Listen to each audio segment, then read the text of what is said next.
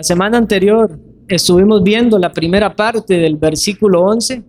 Básicamente nos enfocamos en el mandamiento del Señor a través de Santiago y que vimos también en otros textos y cómo se relaciona este mandamiento de Santiago con la ley de Dios.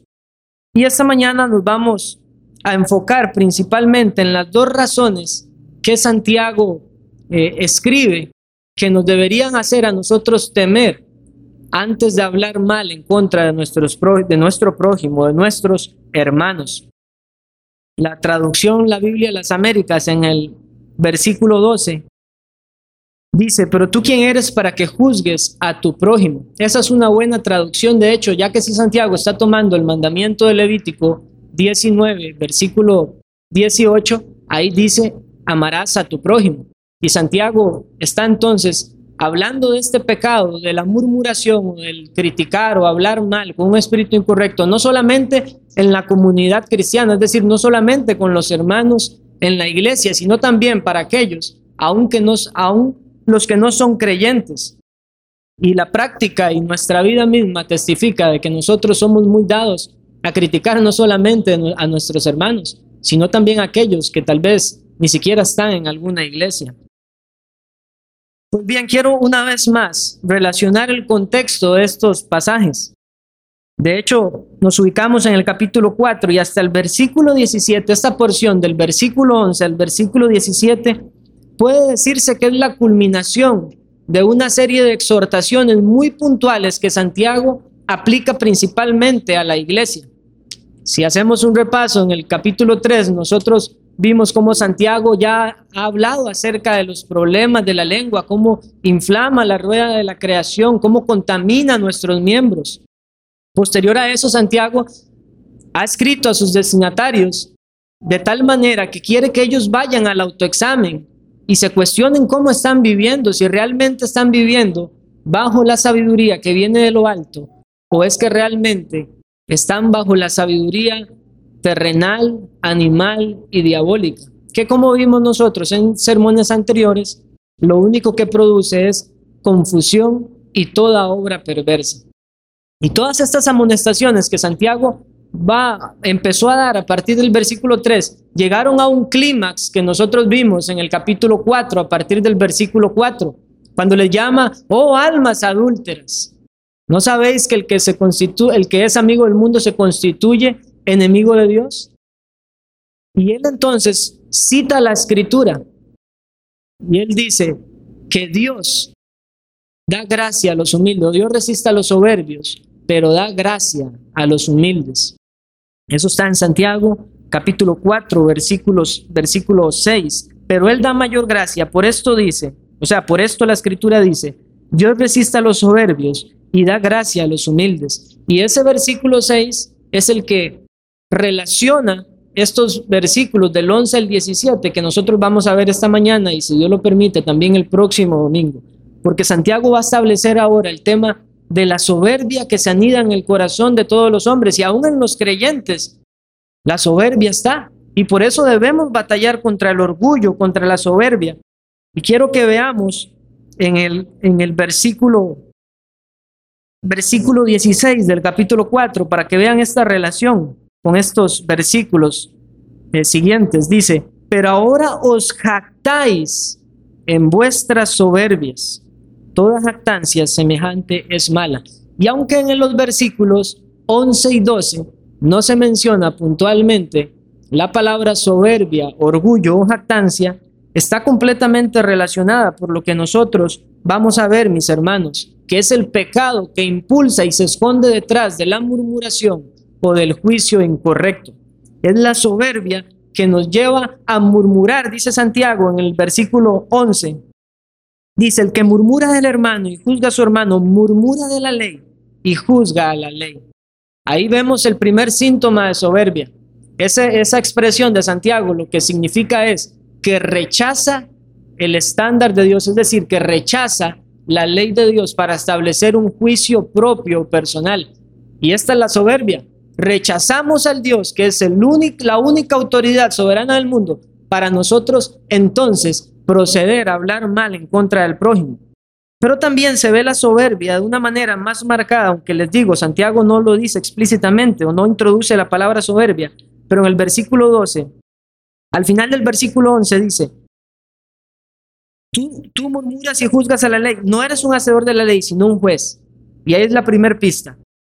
El hombre que murmura en contra de su hermano y juzga a su hermano, desplaza la posición que le compete únicamente a Dios. Quiere ponerse por autoridad y mis hermanos, ese fue el pecado de Satanás. Y dice el versículo 12, uno solo es el dador de la ley.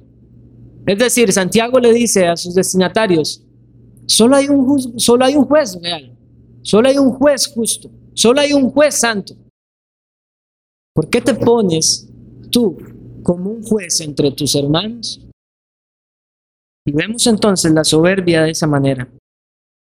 Así que yo quiero enfocar este sermón, hermanos y amigos, eh, evaluando, viendo estas dos razones temibles que Santiago nos da para alejarnos de la murmuración y del juicio. Y, y, procederé terminando con, podría decirse que quizás un apéndice para ver si es, si debemos juzgar o no juzgar aunque no es el punto de Santiago, creo que es bueno, por lo menos brevemente, aclarar esta cuestión, ya que en la actualidad muchas personas toman versículos de la Biblia descontextualizados, como este caso, estos versículos de Santiago, y dicen, usted no me juzgue porque nadie puede juzgar, sino solamente el Señor. Y eso es eh, un entendimiento incorrecto acerca de lo que la Biblia nos habla con respecto al juicio.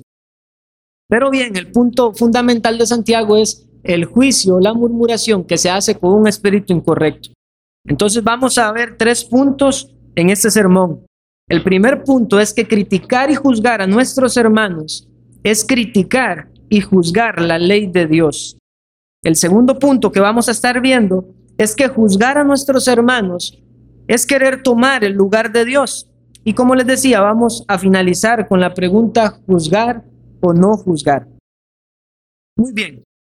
De entrada, aclaro nuevamente, Santiago no está en contra del juicio correcto.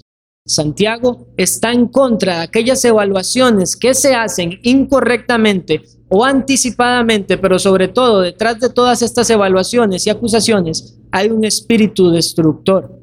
Y es lo que se estaba dando en la carta de Santiago que ya nosotros hemos podido ver en, en los versículos que hemos abarcado hasta el día de hoy. Santiago les ha dicho a estas personas, eh, vienen pleitos entre ustedes por sus pasiones desordenadas y se matan. Eso es lo que decía, codiciáis y no tenéis, matáis y ardéis de envidia. Santiago ya nos está hablando de cuáles eran estos problemas que se estaban presentando, no la causa, pero sí los problemas. Y en medio de esos problemas sobresalía este otro. Entre hermanos, entre cristianos, mordiéndose y comiéndose unos a otros. Y en el capítulo 2, versículo 4, Santiago ya ha hecho también, o ha dicho algo, ha hecho mención sobre esto, dice, ¿no hacéis distinciones entre vosotros mismos y, venir, y venís a ser jueces con malos pensamientos? Vean que Santiago no está diciendo, ¿y vienen a ser jueces? Porque el problema no es el juicio, el problema es tener malos pensamientos o un, o un espíritu incorrecto para abordar esto. Y entonces lo que Santiago ya nos ha mostrado a partir del versículo 3, y una vez más lo repetimos, es orgullo. ¿Cómo empezó el capítulo 3? Hermanos míos, no os hagáis maestros muchos de vosotros, sabiendo que recibiremos mayor condenación. Y probablemente estas personas, o muchas de estas personas, estaban buscando ponerse como maestros porque en esa posición de autoridad les podía resultar más fácil estar señalando y criticando las faltas de los demás. Entonces el espíritu desde luego era incorrecto.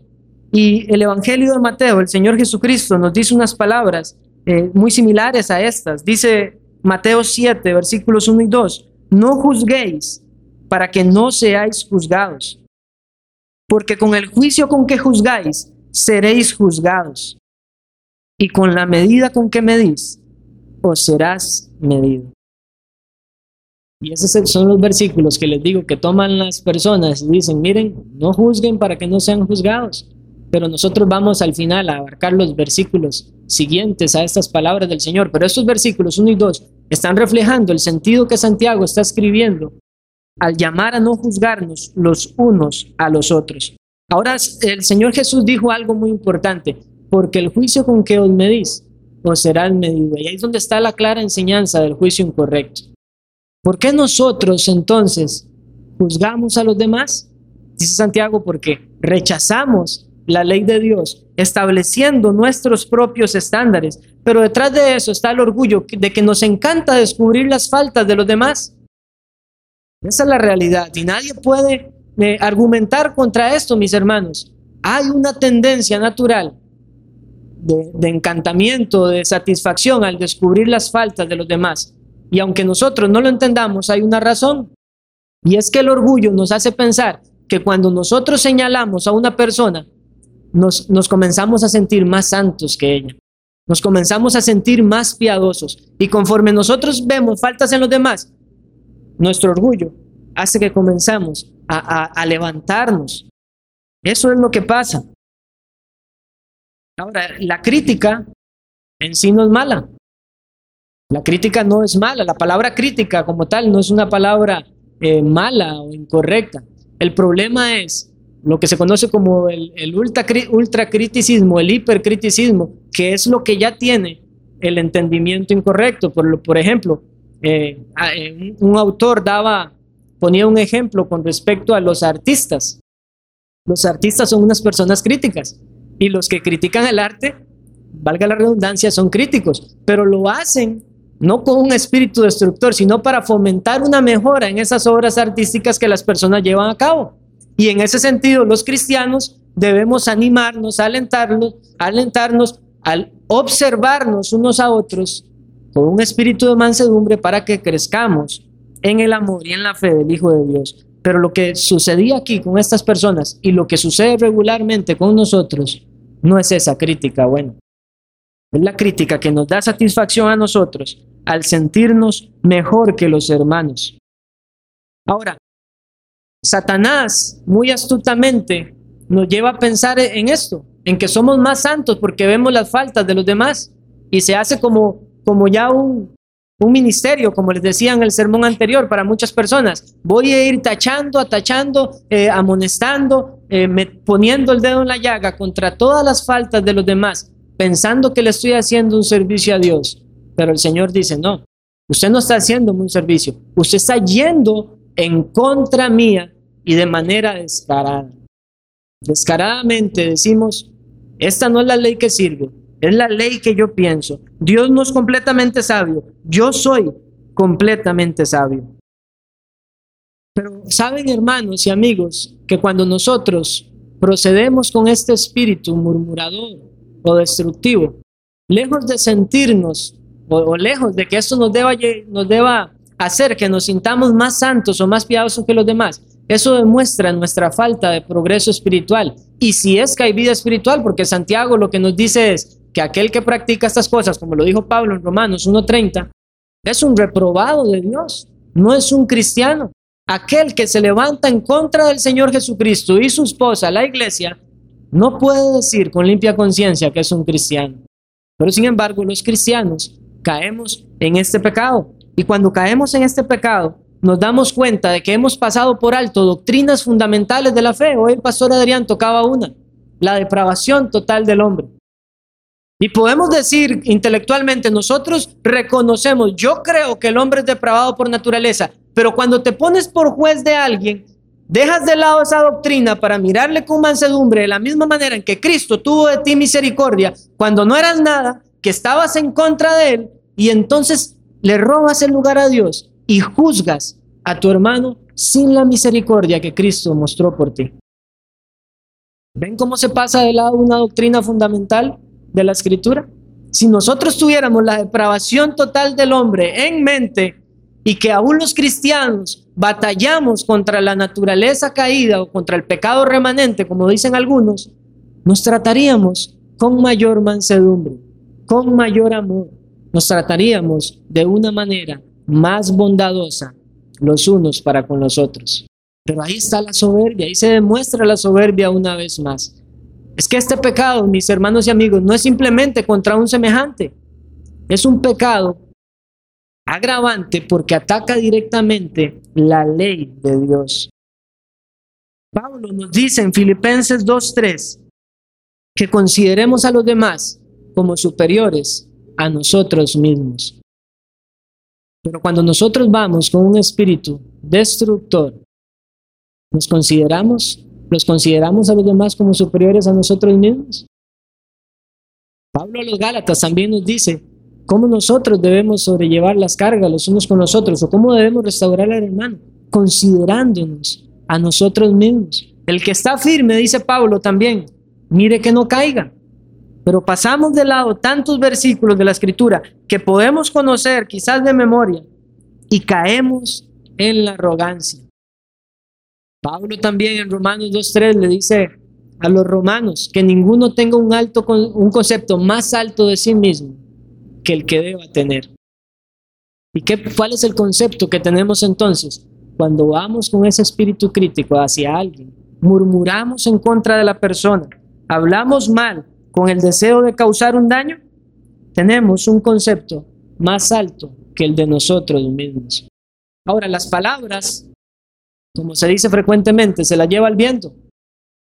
Recuerdo a Juan Calvino que él decía que en una iglesia, por ejemplo, de 100 personas que escuchaban eh, los sermones, si acaso había uno que verdaderamente llevaba a la práctica la escritura y era bendecido por ella, no estoy diciendo que lo que Calvino diga sea, sea verdad, porque él no da ningún parámetro para eso.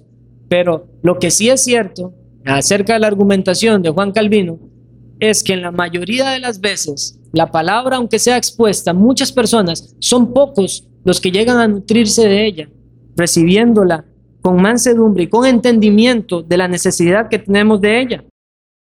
Y hay una buena ilustración para nosotros que va a confirmar esto que les he dicho a manera de entrada, vaya conmigo a Lucas 18 y vamos a hacer la lectura de los versículos 9 y 14. Esta es la parábola del fariseo y el publicano que muchos ya conocen. Ahora, la parábola tiene una enseñanza puntual en sí, pero en medio de esta parábola nosotros vemos esas actitudes que se encuentran en nosotros cuando procedemos a hacer un juicio anticipado de las personas. Estas son palabras del Señor Jesucristo, dice, a unos que confiaban en sí mismos como justos y menospreciaban a los otros, dijo también esta parábola. Dos hombres subieron al templo a orar. Uno era fariseo y el otro publicano. El fariseo, puesto en pie, oraba consigo mismo de esta manera. Dios, te doy gracias porque no soy como los otros hombres, ladrones, injustos, adúlteros ni aún como este publicano. Ayuno dos veces a la semana, doy diezmos de todo lo que gano. Mas el publicano, estando lejos, no quería ni aún alzar los ojos al cielo, sino que se golpeaba el pecho diciendo, Dios, sé propicio a mí, pecador. Os digo que éste descendió a su casa justificado antes que el otro. Porque cualquiera que se enaltece será humillado, y el que se humilla será enaltecido. Esta parábola confirma lo que les digo, mis hermanos. ¿Cuál fue la satisfacción del, del fariseo? Ver a aquel pecador y sentirse mejor. Y esa sensación de ser mejor o más santo que el otro lo llevó a orar erróneamente al Señor, diciéndole, gracias te doy porque no soy ni aún como este publicano. Orgullo que lleva a, pensar que somos mejores que los demás porque quizás no estamos en el mismo pecado o estamos en el mismo pecado y no nos damos cuenta de eso. Ahora, este fariseo era un hombre ciego, desde luego, pero este fariseo en su ceguera creía que él verdaderamente apreciaba la ley de Dios. Ningún fariseo iba a decir que ellos tenían en poco la ley de Dios. De hecho, los fariseos eh, constantemente estaban cuestionándose cuáles eran los mandamientos más importantes. Porque en su, en su pensamiento erróneo, ellos pensaban que realmente tenían en alta estima la ley. Pero ¿qué fue lo que hizo este fariseo al momento en que hizo un juicio absoluto contra este publicano, él rechazó la ley de Dios, juzgó y murmuró contra su prójimo y estableció un juicio basado en sus propias perspectivas y su, y su propio razonamiento, perspectiva, era incorrecto, porque este fariseo decretó en sus palabras que el publicano no era un hijo de Dios. Por eso él decía que yo no soy ni aún como este publicano, lo puso como lo más bajo. De hecho, él menciona ladrones, prostitutas, y después dice, ni aún como este publicano. Pero el Señor dijo, les digo que este subió a su casa justificado antes que el otro. Eso fue un juicio completamente erróneo, anticipado, y que nosotros lo vemos también en Romanos capítulo 2, versículos 1 y 3. Después de Pablo hablar de las características de las personas que eran réprobas ya delante del Señor porque rechazaban su mensaje, su evangelio, rechazaban darle gloria a Dios, dice el apóstol Pablo, por lo cual eres inexcusable, oh hombre, quien quiera que seas, tú que juzgas, pues en lo que juzgas a otro, te condenas a ti mismo, porque tú que juzgas, haces lo mismo. Mas sabemos, dice Pablo, que el juicio de Dios contra los que practican tales cosas es según verdad. ¿Y piensas esto, oh hombre? Tú que juzgas a los que tal hacen y hacen y hacen lo mismo, que tú escaparás del juicio de Dios. ¿Qué es lo que, le está, que está diciendo Pablo? En el versículo 2 dice, mas sabemos que el juicio contra estas, eh, de, de Dios contra los que practican tales cosas es según verdad. Entonces, la actitud de estas personas que Pablo habla en Romanos era que ellos tenían un entendimiento correcto de que era pecado. Ellos tenían la ley, según ellos, en alta estima. Y entonces juzgaban a, a, las personas como pecadores en base de las faltas o transgresiones a esta ley de Dios. Pablo dice, mas sabemos que el juicio de Dios contra los que practican tales cosas es según verdad. O sea, sí, romanos, es cierto, es cierto, eso es pecaminoso, pero no te das cuenta, dice Pablo, no se dan ustedes cuenta que en lo que juzgas a los que tal hacen, caes en lo mismo. Por eso el Señor Jesucristo decía, mira primero la viga de tu ojo para después sacar la paja del ojo del hermano. Pero la ley que nosotros hemos visto del Señor, Levítico 19, 18, dice, amarás a tu prójimo como a ti mismo. Y de esa misma manera resumió el Señor Jesucristo la ley como el segundo mandamiento más importante. Amarás a tu prójimo como a ti mismo. Pero Santiago dice algo más.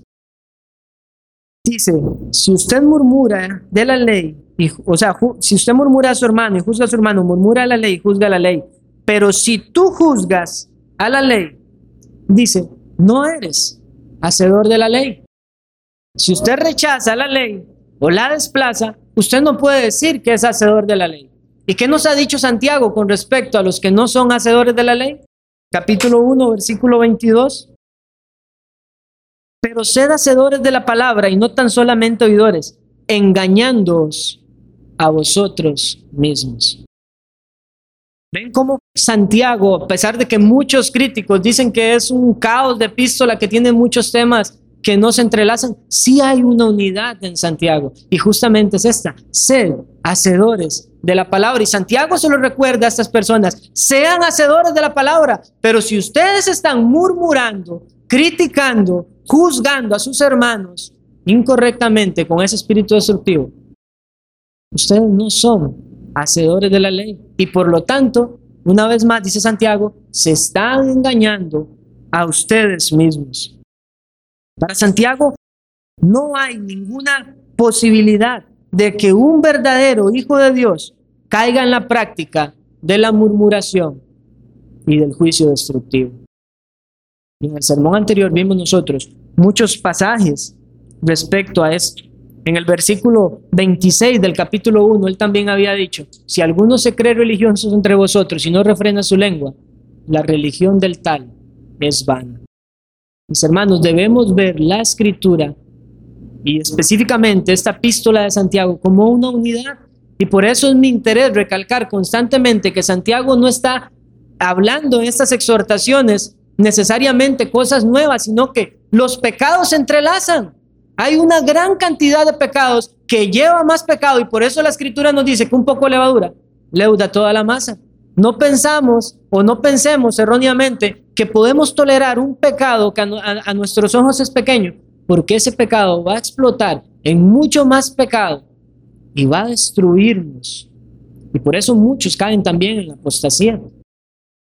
Ustedes han visto, este es un ejemplo muy puntual. Ustedes han visto las garrapatas en los perros. Cuando, cuando tienen muchas, muchas eh, hijitos, digámosle. Usted estripa una garrapata y salen el montón de garrapatas más. Bueno, así mismo es el pecado. El pecado, aunque nosotros entendamos que es pecado, si lo toleramos y pensamos que simplemente eh, es necesario una reprimienda o, un pesar por el pecado, ese pecado está allí portando mucho más pecado que en un momento dado va a salir y va a ser una epidemia espiritual para nosotros. ¿No deberíamos, hermanos, entonces temer el criticar y juzgar anticipadamente a otros? Eso es lo que Santiago quiere enseñarnos. No se trata simplemente de que usted está murmurando contra algo, es que está yendo descaradamente en contra de Dios. Yo le pregunto, si usted pudiera en este momento hacer un ejercicio a conciencia y pensar en cada una de las veces que usted ha hablado mal contra su prójimo, ¿podría contar rápidamente cuántas veces ha tratado con menosprecio la ley de Dios? Este es el enfoque de Santiago. No nos enfoquemos únicamente en que el daño que se le hace al hermano, enfoquémonos en el agravante que hay en contra de Dios porque rechazamos por completo su ley. Y Santiago es el primer, la primera razón o la primera causa que nos muestra para no criticar o no murmurar. Porque vamos en contra de Dios, rechazando su ley. Pero hay algo más, y es todavía eh, más temible, hermanos. Y Santiago ya ha puesto también otra base anteriormente en eso. En el capítulo 2, versículo 11. Bueno, voy a leer versículo 10 y 11. Dice, porque cualquiera que guardare toda la ley, pero ofendiera en un punto, se hace culpable de todos. ¿Y por qué se hace culpable de todos? Dice Santiago. Porque el que dijo, no cometerás adulterio, también ha dicho, no matarás. Ahora, no es porque los que dijeron, es porque el que dijo, hay uno solo dador de la ley. Y como es un solo Dios que ha dado su ley, irrumpir o transgredir un solo mandamiento se hace culpable de todos porque violamos el carácter santo de Dios. Ya Santiago lo ha mencionado, hermanos, y ahora él vuelve a decir, uno solo es el dador de la ley. ¿Qué es lo que pasa? Vemos entonces que criticar y juzgar con ese espíritu destructor agrava no solamente al prójimo, sino que también se opone a Dios. Pero esta otra razón temible que Santiago da, mis hermanos, para que nosotros huyamos de este juicio destructor contra nuestro prójimo, es que este espíritu hipercrítico nos conduce a seguir los pasos de Satanás y querer usurpar el lugar que solo le corresponde a Dios. Y ese es el segundo punto. Juzgar a nuestros hermanos es querer tomar el lugar de Dios. Y una vez más, veamos cómo ese orgullo nos, impulsa a nosotros a colocarnos como jueces, pero jueces injustos. Y esta verdad que Santiago menciona en el versículo 12, uno solo es el dador de la ley, que puede salvar y perder. La vemos nosotros también reflejada en el Evangelio de Mateo, capítulo 10, versículo 28. El Señor Jesucristo dijo, y no temáis a los que matan el cuerpo, mas el alma no pueden matar. Temed más bien a aquel que puede destruir el alma y el cuerpo en el infierno. Solamente hay un dador, dice Santiago, y solamente este dador santo y justo de la ley puede decretar una sentencia definitiva en contra de una persona. Por eso nosotros no debiéramos juzgar incorrectamente o anticipadamente, como Pablo le dijo a los corintios, no juzguéis anticipadamente, porque nuestros juicios constantemente son erróneos. Eh, me causaba eh, gracia lo que decía un predicador respecto a estos juicios erróneos que se ven constantemente en nosotros. Él ponía un ejemplo como de que si alguien iba a un restaurante y veía el menú y pedía un plato pensando que eso iba a ser sabroso, cuando llegaba, a veces la persona decía, mm, no, esto no era lo que yo me esperaba. Bueno, y lo mismo pasa cuando nosotros comenzamos a enjuiciar a otros. No tenemos un panorama completo, no tenemos los hechos concretos y aún así nos atrevemos temerariamente a ponernos en el lugar de Dios.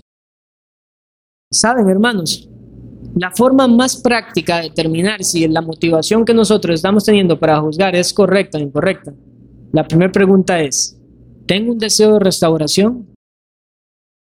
¿Realmente estoy interesado en escuchar a la otra persona y conocer sus hechos? ¿O simplemente a la primera apariencia fuimos rápidamente a criticar, a murmurar o a señalar al infractor de la ley? Ahora vean la relación de este, de este versículo de Santiago con respecto a los versículos precedentes. Santiago está hablando de no murmurar. Porque el que murmura quiere ponerse como juez y no como un hacedor. Y nuestro sitio no es el de jueces, hermanos. Nuestra posición es la de ser hacedores de la ley. Esa es la posición que el Señor nos ha dado, ser hacedores de la ley, no jueces. Pero Santiago en el versículo, en el versículo 7 del capítulo 4, él ha dicho, someteos pues a Dios resistid al diablo y él huirá de vosotros. Y Santiago, el hecho de que introduce eh, la palabra diablo, también nos da ahí una clave para entender de dónde proviene este asunto de la murmuración, mis hermanos. Esta palabra en el original es diablo, en el griego es muy similar a cómo se traduce. Pero ustedes saben que esta palabra significa el calumniador o calumniador, detractor, murmurador. Y este es el detalle, hermanos. Cuando nosotros nos damos a la crítica, estamos dándonos a Satanás. Estamos dándonos, entregándonos completamente al diablo, porque la murmuración y el juicio incorrecto es una obra diabólica. Y por eso Santiago introdujo al diablo en medio de todo esto. Son, él pudo haber dicho, eh, resistan al maligno, resistan al Dios de este siglo. Muchos otros nombres para Satanás. Pero él dice, resistir al diablo. Y después nos va, nos va a hablar acerca de la murmuración que nosotros estamos viendo. Está ahí la relación, hermanos. Y por eso debemos verlo de esa manera. Cuando murmuramos, cuando criticamos, estamos siendo dominados por el espíritu de este mundo, del cual Santiago ya nos ha dicho que quien se hace amigo de este mundo se hace enemigo del Señor. Esa es una obra diabólica y debemos verla como tal, hermanos. Nosotros no podemos emitir sentencia absoluta contra nadie. Y, lo peor de todo esto es que frecuentemente cuando emitimos este tipo de juicios condenatorios sobre alguien, es en base a lo que a nosotros nos parece, pero no en base a lo que la ley establece. Y por eso también en el, en el mensaje anterior les decía que cada vez que nosotros vamos a señalar algo, debemos utilizar la escritura porque toda la escritura es útil para enseñar, para corregir, para redarguir y para instruir en justicia. Y por eso citamos la escritura si vamos a señalar una falta con ese espíritu correcto de mansedumbre. Pero muchas veces este juicio, y específicamente el que Santiago está eh, atacando, es el juicio que no está interesado en los hechos y no está interesado tan siquiera si la ley juzga respecto a eso, sino que está interesado en ponerse como juez condenando a alguien que quizás Dios no condena. Y vayamos a un ejemplo, porque la escritura nos muestra también ejemplos de esto. Vaya conmigo a Romanos 14. Romanos 14, el apóstol Pablo dice, recibid al débil en la fe, pero no para contender sobre opiniones, porque uno cree que se ha de comer de todo, otro que es débil come legumbres, el que come no menosprecia al que no come, y el que no come, dice Pablo, no juzgue al que come, porque Dios le ha recibido. ¿Cuál era el juicio entonces aquí? No era simplemente, mire, usted está mal, usted está comiendo. No, si, si Pablo está diciendo porque Dios le ha recibido es porque había un juicio condenatorio sobre estas personas. quién eres, dice Pablo, que juzgas al criado ajeno. Para su propio Señor está en pie o cae, pero estará firme, porque poderoso es el Señor para hacerle estar firme. Uno hace diferencia entre día y día, otro juzga iguales todos los días. Cada uno esté plenamente convencido en su propia mente. El que hace caso del día lo hace para el Señor y el que no hace caso del día, para el Señor no lo hace. El que come, para el Señor come, porque da gracias a Dios. Y el que no come, para el Señor no come y da gracias a Dios, porque ninguno de nosotros vive para sí y ninguno muere para sí. Pues si vivimos, para el Señor vivimos, y si morimos, para el Señor morimos. Así pues, sea que vivamos o que muramos, del Señor somos. Porque Cristo para esto murió y resucitó y volvió a vivir, para ser Señor así de los muertos como de los que viven. Pero tú, ¿por qué juzgas a tu hermano? ¿O tú también, por qué menosprecias a tu hermano? Porque todos compareceremos ante el tribunal de Cristo, porque escrito está, vivo yo, dice el Señor, que ante mí se doblará toda rodilla y toda lengua confesará a Dios. De manera que cada uno de nosotros dará a Dios cuenta de sí. Y versículo 13, así que ya no nos juzguemos más los unos a los otros, sino más bien decidid no poner tropiezo u ocasión de caer al hermano. Cosas en las que la ley no estaba juzgando de manera absoluta, estas personas estaban emitiendo condenatorias o juicios condenatorios los unos con los otros, simplemente porque no vivían o no practicaban la vida cristiana de la manera en que ellos creían que debía hacerse. Y Pablo dice, no, un momento, no se juzguen los unos a los otros, porque uno es el juez. Mis hermanos, ¿entendemos realmente que hay solo un legislador? Si lo entendiéramos realmente, no tropezaríamos en este pecado. No tropezaríamos porque realmente estaría en nuestra mente que uno solo es el legislador del mundo y el que va a juzgar a todos.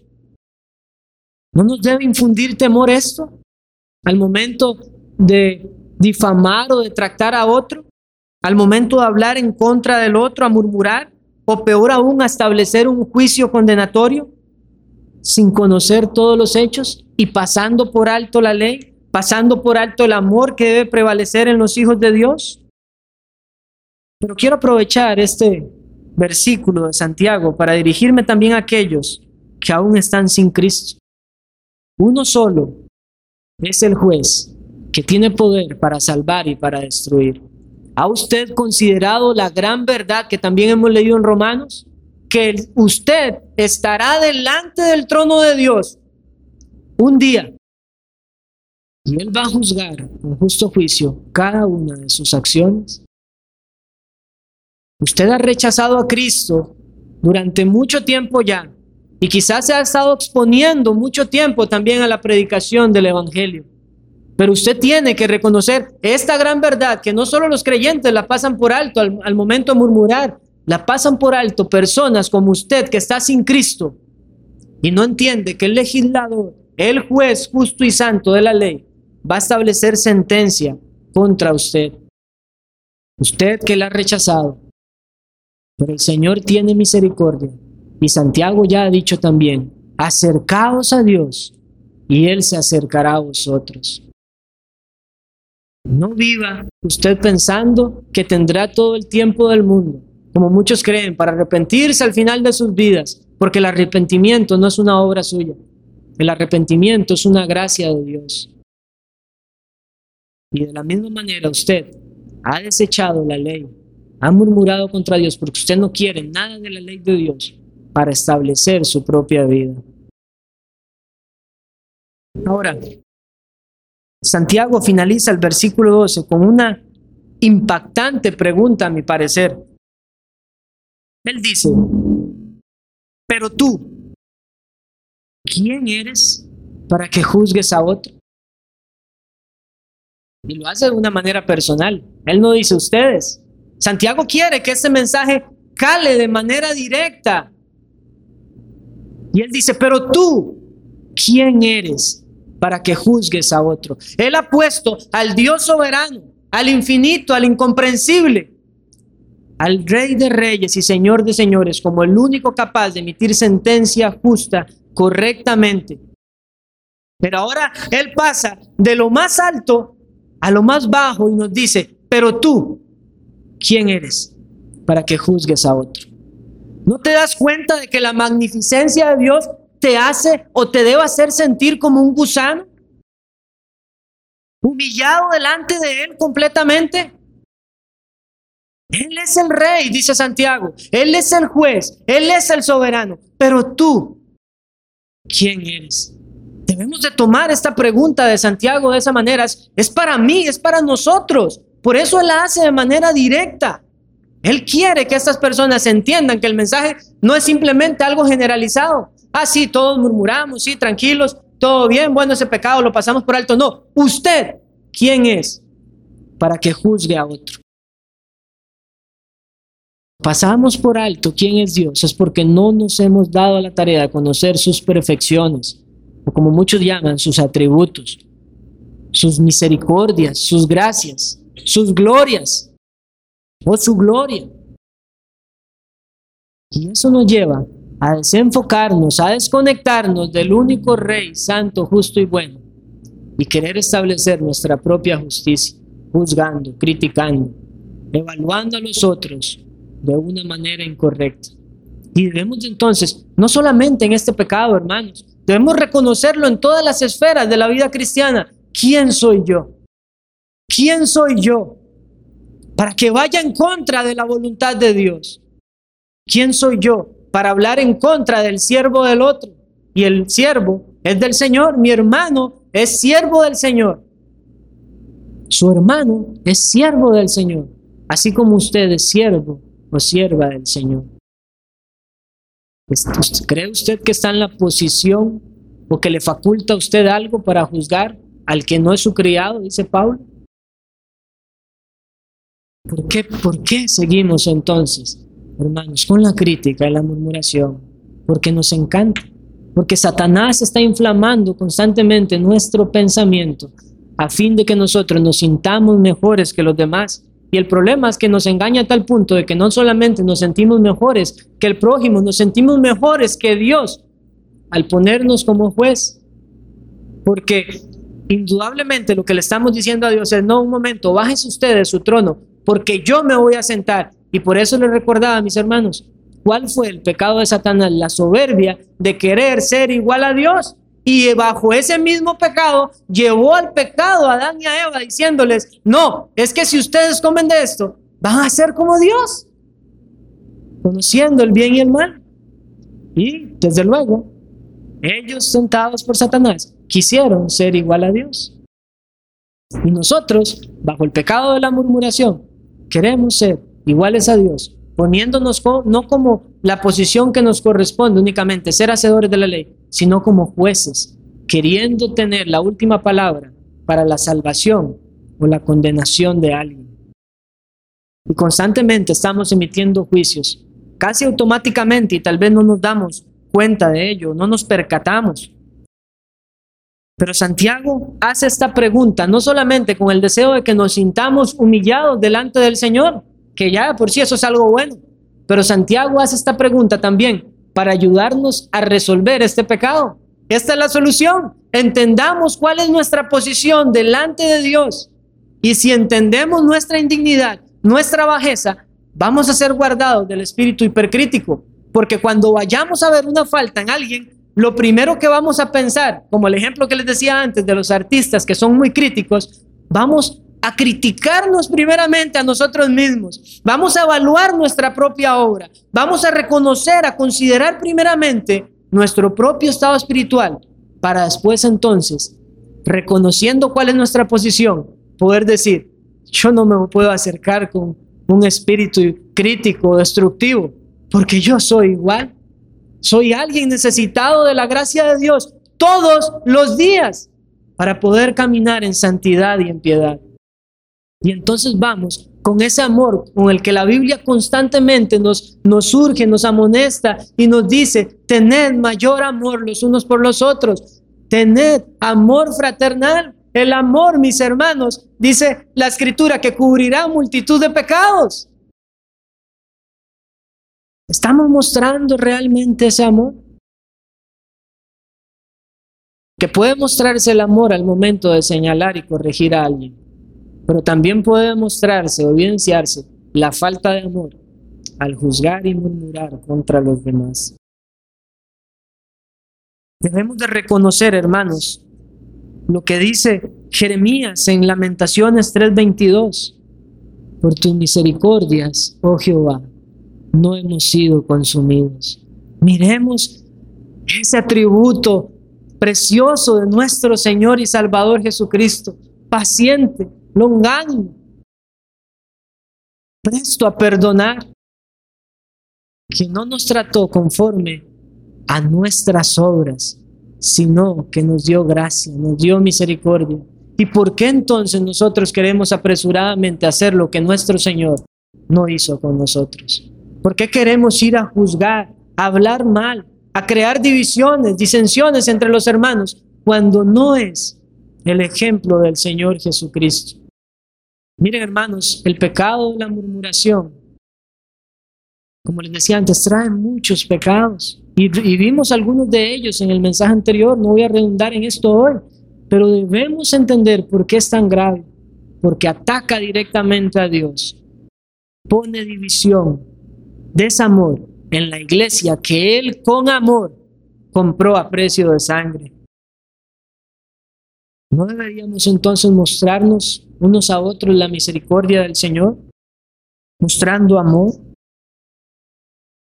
Y el último punto, hermanos, juzgar o no juzgar. Lo primero que deseo es que, o espero más bien, es que con el mensaje anterior y con lo abarcado hoy, podamos comprender la malignidad de este pecado, lo, agravante que es, y que podamos entender entonces puntualmente cuál es el juicio que Santiago, eh, cuáles, son cuáles son los juicios que Santiago está atacando en contra de estas personas. Pero como les dije al inicio, mis hermanos, quiero que consideremos brevemente si debemos juzgar o no juzgar. Como les decía, muchos dicen, no, no se puede juzgar porque nosotros vimos en Mateo 7 que no juzguéis para que no seáis juzgados.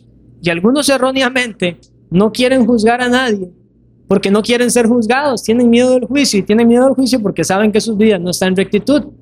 Y aunque es verdad que el que pasa juzgando a otros va a ser juzgado también por los demás, no es esa la enseñanza de nuestro Señor Jesucristo. Vamos a ver cómo la escritura nos dice que los cristianos debemos ejercer discernimiento y hacer un juicio correcto. Entonces, la, base de este último punto, no todo juicio es pecaminoso. Hay un juicio pecaminoso que nosotros acabamos de ver en la epístola de Santiago, que es con ese espíritu destructivo, pero no todo juicio es pecaminoso. Es más, la misma epístola de Santiago nos enseña que Santiago está juzgando a estos hermanos él ha emitido un juicio contra estas personas diciéndoles adúlteros. Y también él, en su misma epístola, en el último versículo eh, de su epístola, él dice que debemos hacer corregir al pecador de su camino, del error de su camino. Pero ¿cómo nosotros vamos a evaluar quién es o no un pecador? Debemos discernir a través de la palabra de Dios. No todo juicio es pecaminoso. Y lo primero que, el primer versículo, solamente estaré utilizando dos versículos. El primero está en el Evangelio de Juan, capítulo 7, versículo 24. Juan 7, 24. Dice el Señor Jesucristo, no juzguéis según las apariencias, sino juzgad con justo juicio. El mismo Señor que había dicho, no juzguéis los unos a los otros para que no seáis juzgados, ahora dice, no juzguéis según las apariencias, sino juzgad con justo juicio. Eh, eh, lo que está diciendo el Señor es, juzguen, pero háganlo correctamente, evaluando y conociendo todos los hechos para hacerlo de manera justa. Entonces ya con solo ese versículo nosotros entendemos que la Biblia no contiene ningún error y que el Señor Jesucristo no podía contradecirse a sí mismo. Entendemos ya ahora que sí se debe juzgar. Más, debemos juzgar constantemente, mis hermanos, diferentes cosas. Y esto aplica no solo en el ámbito de la iglesia, sino a nivel civil. Si, si Dios dijera que nadie puede juzgar, ¿de qué servirían entonces los, las instancias judiciales? ¿Para qué habrían jueces? ¿Para juzgar quién cometió una infracción o no? Estamos constantemente expuestos al juicio o al discernimiento. Y el otro texto es Mateo 7. Mateo 7, versículos del 1 al 6, dice el Señor, no juzguéis para que no seáis juzgados, porque con el juicio con que juzgáis, seréis juzgados, y con la medida con que medís, os, serás, os, os será medido. ¿Y por qué miras la paja que está en el ojo de tu hermano y no echas de ver la viga que está en tu propio ojo? ¿O cómo dirás a tu hermano, déjame sacar la paja de tu ojo y he aquí la viga en el ojo tuyo? Hipócrita. Ese es el juicio que Santiago condena, que el Señor Jesús condena. El juicio hipócrita. Dice, saca primero la viga de tu propio ojo. Y entonces, y ahora, verás bien para sacar la paja del ojo de tu hermano. No deis lo santo a los perros, ni echéis vuestras perlas delante de los cerdos, no sea que las pisoteen y se vuelvan y os despedacen. Ahora vean que el Señor no prohibió todo juicio. Él dice, primero saque la viga de su ojo y después, eso es, primero esto, después lo otro. Pero aquí nos presenta cuál es la manera correcta. Dice, y entonces verás bien para sacar la paja del ojo de tu hermano. El espíritu es el de amor, el de restaurar. Y eso lo podemos lograr, como les decía antes, hermanos, hasta que nos consideremos primeramente a nosotros mismos y saquemos de nosotros mismos la viga que portamos en nuestros ojos, para entonces con ese espíritu manso, lleno de amor, nosotros podamos verdaderamente ayudar en la restauración de los hermanos que están caminando incorrectamente o que han caído en alguna falta o infracción. Jesús juzgó. Les dijo hipócritas. Ellos podían haber reaccionado, no un momento, no nos juzgues, usted nos está diciendo que no juzguemos. Y ahora nos dice hipócritas. Sí, porque el Señor Jesús estaba juzgando con justo juicio. Y vean el versículo 6. No deis lo santo a los perros, ni echéis vuestras perlas delante de los cerdos. Perros, cerdos. Son palabras duras. Nosotros debemos discernir, según en estas palabras del Señor Jesucristo, quiénes son esos cerdos y esos perros. El Señor Jesús también nos ha dicho, guardaos de los falsos eh, maestros, de los lobos rapaces. Debemos discernir. La primera epístola de Juan nos dice que probemos los espíritus a ver si son de Dios. Mis hermanos, no quiero que nosotros pensemos que no debemos juzgar. No, no debemos juzgar con un espíritu destructivo, pero debemos juzgar constantemente. La enseñanza desde este púlpito tiene que ser juzgada por los miembros de esta iglesia. Si los pastores nos desviamos de la escritura, tienen que juzgar rápidamente para que la palabra del Señor no sea blasfemada. La iglesia local tiene que juzgar correctamente para llevar a cabo la disciplina de la iglesia, que es un pilar fundamental del concepto de la iglesia neotestamentaria. Debemos juzgar constantemente, evaluar a la luz de las escrituras. Hermanos, no pensemos que todo juicio es incorrecto. ¿Cómo vamos a juzgar a los falsos maestros?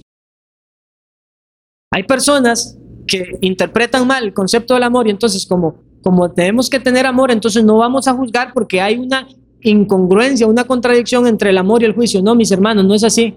Y producto de eso es que muchas iglesias se han desviado de la verdad, teniendo lazos con otras denominaciones apóstatas. Y por eso la pureza de la iglesia debe prevalecer para juzgar rectamente la doctrina las acciones de las personas, la iglesia juzga el cristianismo de otros. Y aunque el juicio puede ser incorrecto, no por eso el Señor Jesús nos dice que no juzguemos, porque Él nos ha dicho, por sus frutos los conoceréis. Y si alguien quiere pertenecer a la iglesia del Señor Jesucristo, hablo de la iglesia en general, no solamente a esta iglesia, la iglesia misma, los cristianos, a la luz de la palabra, tienen que determinar si los frutos de esa persona realmente evidencian la obra del Espíritu Santo en su corazón. Debemos juzgar, pero hacerlo con justo juicio. Así que hermanos, evitemos los juicios injustos, evitemos las murmuraciones, el hablar mal en contra de nuestros hermanos con ese deseo es simplemente destruir, pero juzguémonos con amor los unos a los otros, procurando siempre la restauración, imitando los pasos de nuestro Señor Jesucristo, con mansedumbre, con humildad y con amor. Voy a cerrar simplemente leyendo Primera de Corintios, capítulo 13, versículos 4 y 7. Dice el apóstol Pablo, el amor es sufrido, es benigno, el amor no tiene envidia, el amor no es jactancioso, no se envanece, no hace nada indebido, no busca lo suyo, no se irrita, no guarda rencor, no se goza de la injusticia, mas se goza de la verdad. Y versículo 7 dice, todo lo sufre, todo lo cree, todo lo espera, todo lo soporta. Eso es lo que hace el amor, mis hermanos. Cuando vamos a señalar los errores de otros, vayamos con esta actitud de amor, que todo lo sufre, que todo lo soporta. Porque nuestro deseo, si es correcto, va a ser la restauración de nuestros hermanos. Oremos.